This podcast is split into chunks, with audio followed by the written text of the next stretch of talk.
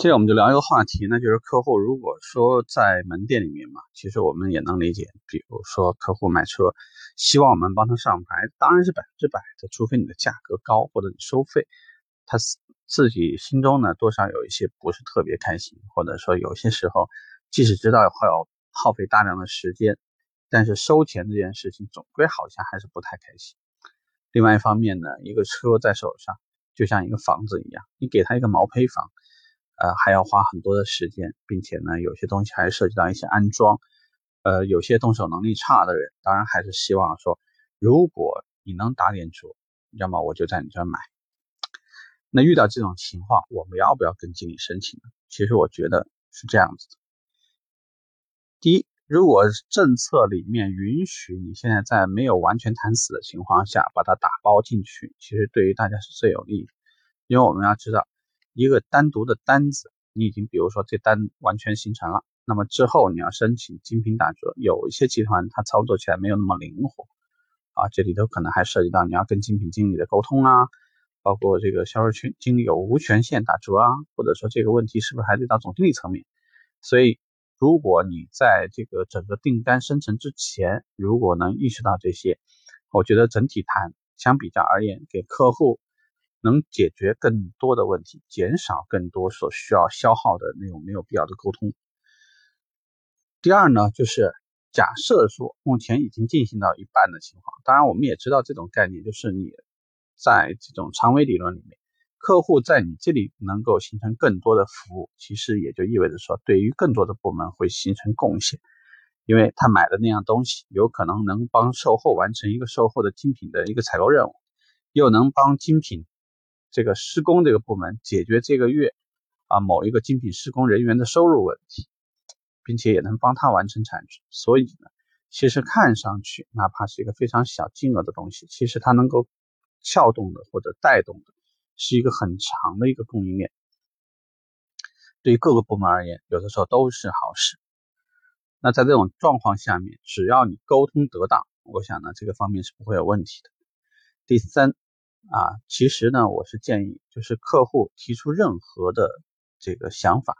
尝试着呢，你可以给你，你再给客户一个条件，也就是说，客户哪怕跟你要的东西很小，你也要尝试着跟客户争得某一个小的业务回来。比如说，客户说能不能送瓶香水给我呀？那你不要告诉他能送或者是不能送，你可以告诉他，哎呦，这个月。正好我们售后的延保这个业务呢，它是赠送香水的，并且可能还会额外赠送一个什么东西啊？既然这个车呢，其实在手上嘛，最少也要五年。你看我们原厂出来的这个质保呢，三年或十万公里。那其他的这个时间，其实如果得不到质保，万一坏了，为什么很多品牌它都把它的质保时间放在三年或十万公里？就是因为在超出三年的时间，或者超出十万公里的使用以上的这种状况下，车辆出现这个问题的几率会大很多。这个肯定是有规律性的，不可能拍脑袋拍出来的。对于客户而言，我就会告诉你，你其实现在只要花非常少的一点钱，然后让你的车呢能够在未来的一年或两万公里，或两年或四万公里的这种状态下面，你都能得到。这种重要部件的质保，免费的，而且你想要的那些东西，甚至可能还要超出一点点的那个东西，正好是此次活动的这个赠送范围。这个呢，就给了客户多一个考虑。我记得以前呢，我看过他们卖一个产品卖的特别好，比如说，我现在要卖一个售后的延保业务，那客户呢，可能就告诉我。这个在我们售后的业务接待呢，就会告诉客户，您本次比如说做次保养可能花了一千块钱，今天有一个免费的机会，您考虑一下吗？放在任何人他都会听一下，什么情况下能能能够免费？那我就会告诉你，啊，我们现在有个售后的延保业务，这个延保业务可以赠送一次保养，也就意味着说，你买一个本来你就需要的东西，还能顺便把今年的钱免了，你愿意吗？这种成功机会远远比你跟客户主动推荐要强得多，因为之前不涉及到利益的时候呢，客户并不会把他的关注度放到那么高的级别。就像现在客户想要一样东西，